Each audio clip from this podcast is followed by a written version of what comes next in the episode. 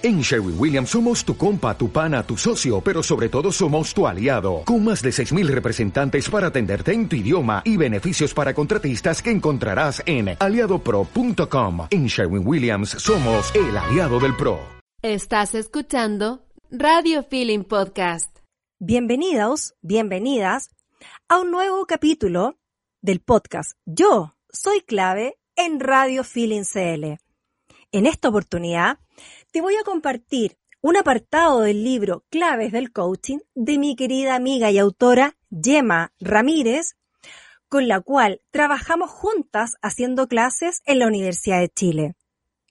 Gemma tiene un estilo muy cercano y práctico y estoy segura de que este libro te va a hacer muy bien. Fíjate que en el apartado de coaching, ella nos comparte sobre el miedo al cambio y parte indicando la zona de confort. Me imagino que más de alguna vez has escuchado esto de la zona de confort, que hay que salir de la zona de confort, superar esa zona de pánico y poder salir airosos de, de esa zona hacia una zona de crecimiento, donde salgamos fortalecidos y con nuevos aprendizajes. Lo interesante de poder aumentar esta capacidad de aprendizaje es que mientras más aprendemos y nos cultivamos, por supuesto, nos proponemos nuevos objetivos. Y con cada objetivo que nos propongamos, también vamos a salir airosos de nuestra zona de confort.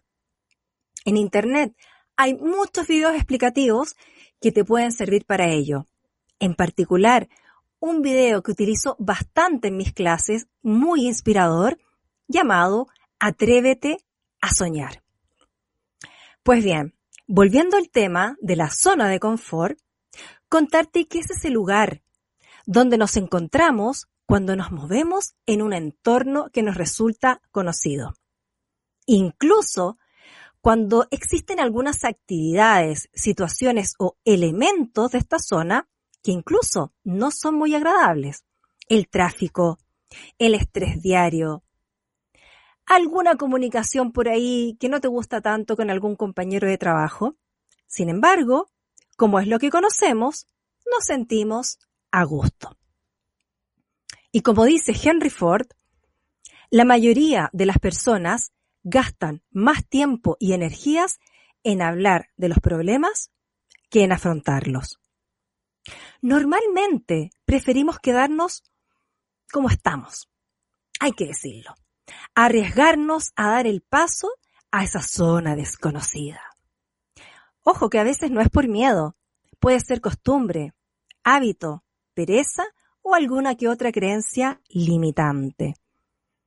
Pero lo cierto es que todo esto, por muy aparente cómodos que estemos, nos hace sentir que nos falta algo, algo apáticos, aburridos y por supuesto no sentirnos realizados.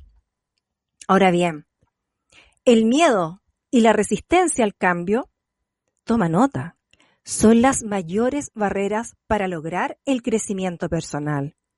Nuestros miedos están basados en creencias no siempre establecidas sobre una base real. El cambio es el gran enemigo del miedo. Cuando un niño comienza con sus pesadillas e interrumpe el sueño de sus padres, estos acaban acudiendo a su cuarto con mal humor. Y a partir de ahí se inicia un proceso mental que el niño guardará en el subconsciente y le acompañará para el resto de su vida. Ergo, sentir miedo es malo. Debemos ver los miedos como algo natural, que todos los seres humanos sentimos. Los adultos hemos aprendido que los miedos se enfrentan. O bien, como me gusta decir a mí, el miedo es una emoción básica. Por lo tanto, tenemos que aprenderla a gestionar. ¿Ya? Piensa en el miedo como un amigo, un amigo en tu camino, que te protege cuando tú, cuando siente que tiene que protegerte. Ahora bien, tú puedes decidir si pones al miedo delante tuyo y te bloquea el camino, o si invitas a tu miedo amigo a que caminen juntos de la mano y que te proteja en los momentos en que así lo requieras, pero que no te impida ver, no te impida ver nuevas posibilidades y oportunidades. No debes dejar que te paralice el miedo.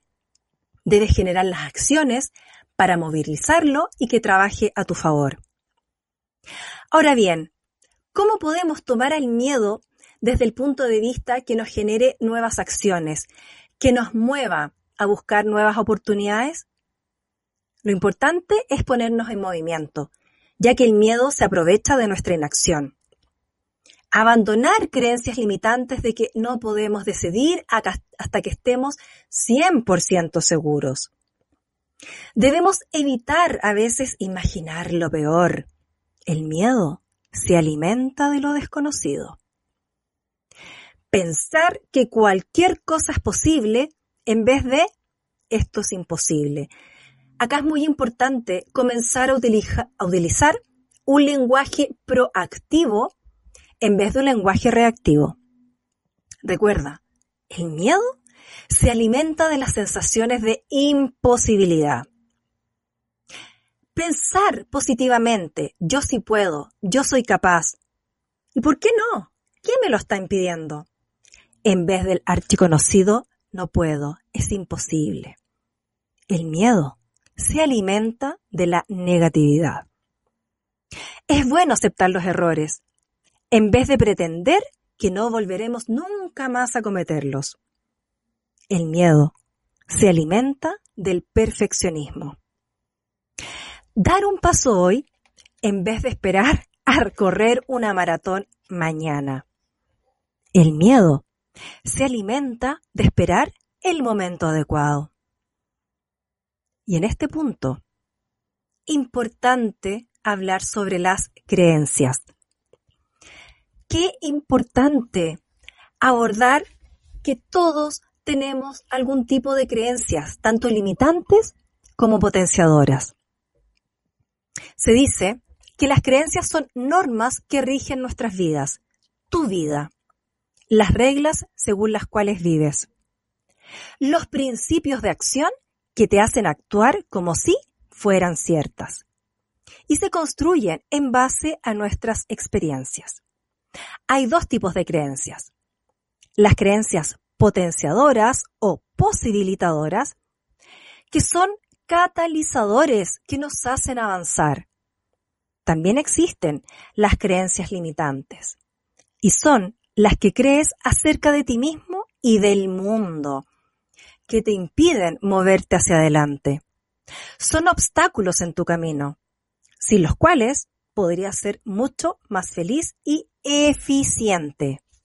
La clave está en resignificar, como diríamos los que nos gusta la programación neurolingüística, resignificar las creencias limitantes por creencias potenciadoras.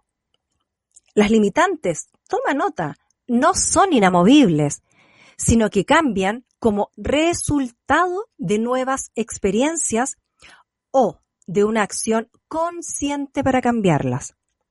Cuando tú tomas conciencia del tipo de lenguaje que utilizas, del tipo de creencias que, que gatillan tus acciones, vas a poder comenzar a generar un cambio. De alguna manera también se conecta con la curva del cambio. No sé si la has escuchado, la puedes también buscar en Internet. Muchas veces no nos damos cuenta de que el cambio es lo único permanente, pero basta una crisis importante en nuestras vidas para que podamos tomar acciones. Y acá el tema de las creencias se hace eco. En poder superar la etapa de la resistencia y poder avanzar hacia la resiliencia. Ahora bien, la manera más sencilla de identificar creencias limitantes es a través del lenguaje. Es decir, que todo lo que nosotros digamos que es el mundo es en lo que el mundo se convierte. Por ello, es tan importante que tu lenguaje se adapte a la situación. Por ejemplo, presta atención a expresiones que escoges al hablar. Soy incapaz de lograrlo. es que soy un inútil. Nunca me sale nada bien, etcétera, etcétera. No digas más estas frases, ni en broma. Porque el inconsciente no tiene sentido del humor y acaba creyéndose tus propios juicios. Como dicen en la ontología del lenguaje, el lenguaje genera realidad. La elección de las palabras es un proceso inconsciente que revela la forma de pensar de cada persona. Como dijo von Goethe, si deseas conocer la mente de una persona, escucha sus palabras. Y aquí te planteo un ejercicio para que vayas descubriendo tus propias creencias.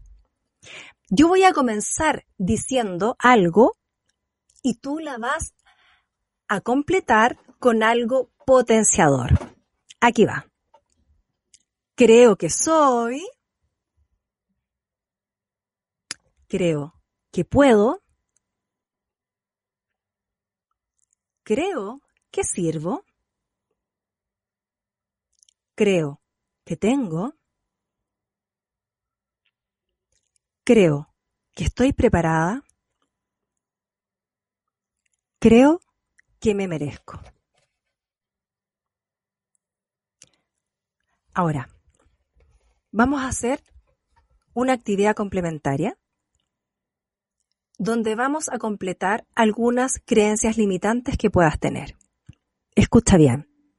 También tienes que completar cuando yo termine cada oración. Ahí vamos. Creo que no soy. Creo que no puedo. Creo que no sirvo. Creo que no tengo. Creo que no estoy preparada, preparado. Creo que no me merezco. Ahora bien, al poder completar el cuadro de creencias limitantes y el de creencias posibilitadoras, ¿qué reflexión te llevas? ¿Qué momento ajá? ¿Qué momento wow? ¿En base a qué experiencias crees que son ciertas estas afirmaciones? ¿Qué has descubierto de ti misma, de ti mismo?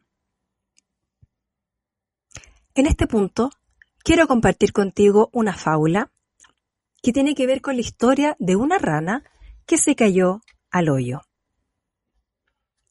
Un grupo de ranas viajaba por el bosque y de repente dos de ellas cayeron en un profundo hoyo. Todas las demás ranas se reunieron alrededor del hoyo.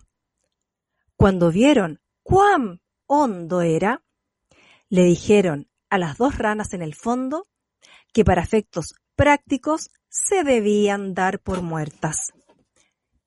Las dos ranas no hicieron caso a los comentarios de sus amigas y siguieron tratando de saltar fuera del hoyo con todas sus fuerzas. Las otras ranas insistían en que sus, sus esfuerzos serían inútiles. Finalmente, una de las ranas puso atención a lo que las demás decían y se rindió. Se desplomó y murió. La otra rana continuó saltando tan fuerte como le era posible. Una vez más, la multitud de ranas le gritó que dejara de sufrir y simplemente se dispusiera a morir. Pero la rana saltó cada vez con más fuerza hasta que finalmente salió del hoyo. Cuando salió, las otras ranas le preguntaron, ¿No escuchaste acaso lo que te decíamos? La rana les explicó que era sorda. Ella pensó que las demás ranas la estaban animando a esforzarse para salir del hoyo. ¿Qué mensaje te deja esta historia? ¿Crees que esta rana se paralizó por sus creencias limitantes? No hacer caso a lo que las demás decían, les salvó la vida. ¿Qué sucede contigo cuando a veces escuchas tu propia motivación y decides esforzarte y avanzar por tus objetivos más allá de lo que te digan las demás personas? ¿Cómo logras superar a ese saboteador que todas las personas llevamos dentro? Y ahí hemos dado con una palabra concreta, saboteador. O Gollum, como le dicen algunos. El saboteador habita dentro de nosotros con un único objetivo, protegernos. Nos ayuda a mantenernos en la zona de confort para permanecer afincados en lo cotidiano y poco peligroso. También se encarga de que no tomemos decisiones alocadas o poco reflexionadas, por tal de evitarnos algún tipo de disgusto. Y, por supuesto, siempre nos decanta hacia lo más sencillo, hacia aquello que menos implicaciones negativas puedan llegar a tener a largo plazo. Ahora, normalmente, en ocasiones, esa espontaneidad y ese empuje poco reflexionado son ingredientes esenciales para conseguir aquello que nos propongamos. Ahora te pregunto, ¿cuántas veces no te atrevías a hacer algo? Te has echado la manta a la cabeza y ya, lo has hecho y luego te has alegrado. Ahí, por supuesto, no le hiciste caso al saboteador y fuiste tú el que pusiste o la que pusiste en acción. Es tu responsabilidad identificar y lidiar con tu saboteador cada vez que aparezca. Y una manera muy efectiva de poder acallarlo es usando tus valores y lo que estos significan para ti. Buscar la intención positiva que esconde cada valor dentro de tus miedos. Bueno, en resumidas cuentas, tu saboteador es tu guardaespaldas personal incompetente, que nos aleja de todo aquello que deseamos alegando que es peligroso para nosotros y que implica salir de tu zona de confort. El primer paso para deshacerse o acallar esa parte de nosotros que nos limita es ser conscientes de que existe. Hay que trabajar día a día y reconocerlo cada vez que aparezca. Si estás atenta, si estás atento y logras modificar todo ese tipo de conductas que no te aportan nada, verás que todo cambia y que la vida te sonríe. ¿Qué te dice tu saboteador? ¿En qué situaciones aparece limitándote? Piensa, a continuación, en algo que hayas conseguido últimamente. ¿Estuvo presente algún saboteador? No, ¿verdad? Ahora piensa en algo que hayas querido conseguir últimamente, pero no hayas podido. Por ejemplo, bajar de peso, dejar de fumar, leer un libro, ir al gimnasio, estudiar un nuevo idioma, concretar algo.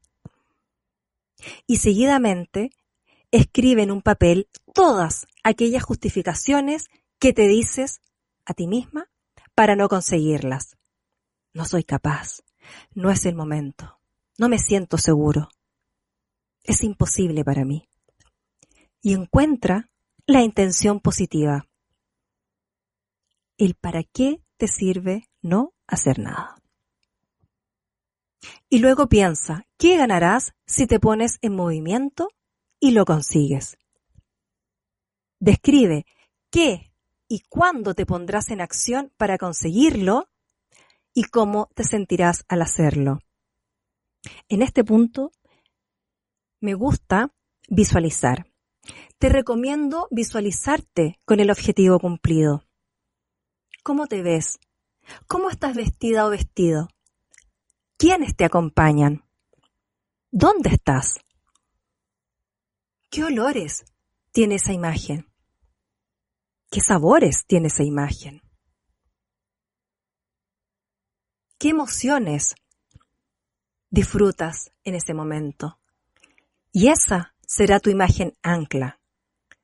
La imagen que te hará empezar a disfrutar desde ya el logro de un objetivo. Por eso es importante poder identificar el saboteador.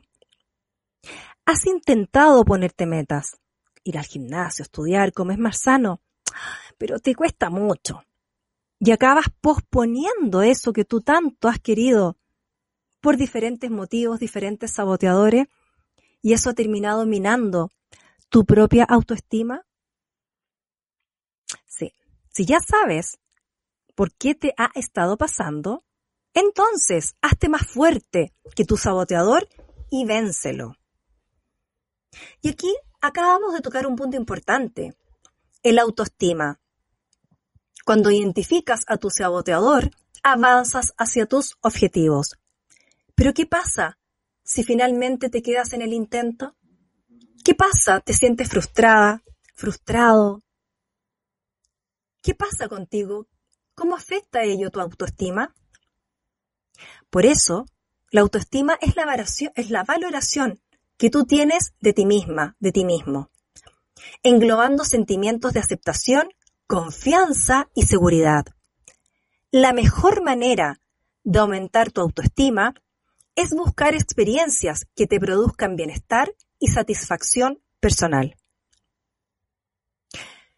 Nuestra principal tarea es aprender a ver, a amar y valorar lo más precioso que tenemos, nuestra esencia.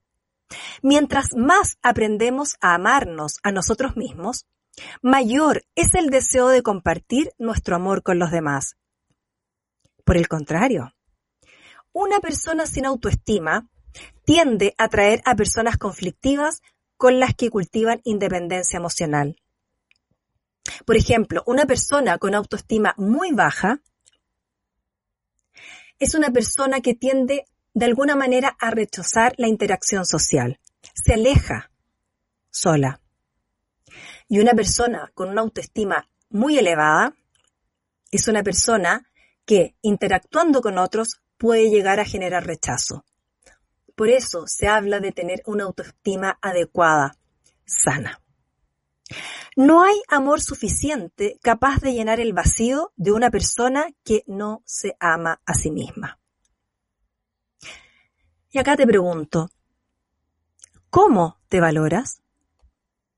¿Te aceptas tal como eres? ¿Con tus cualidades y con tus defectos? Qué importante responder esas tres preguntas. ¿Cómo te valoras? Si te aceptas tal como eres, con tus cualidades y defectos. También Destaca acá cuáles son tus principales fortalezas. ¿Qué es lo que te hace ser una persona única y especial? Cerramos este podcast con la invitación. La invitación a poder identificar tus creencias limitadoras, tus pensamientos negativos, poder identificar a ese saboteador o saboteadora y por supuesto, proponerte un objetivo para poder avanzar. Tomar tu miedo de la mano e invitarlo a que te proteja, pero que no te bloquee. Generar acciones de bienestar y satisfacción personal para aumentar tu propia valoración. Aceptar y no resignar no es lo mismo. Vela por lo que tienes. Valora lo que tienes, porque eso te hace ser una persona única y especial.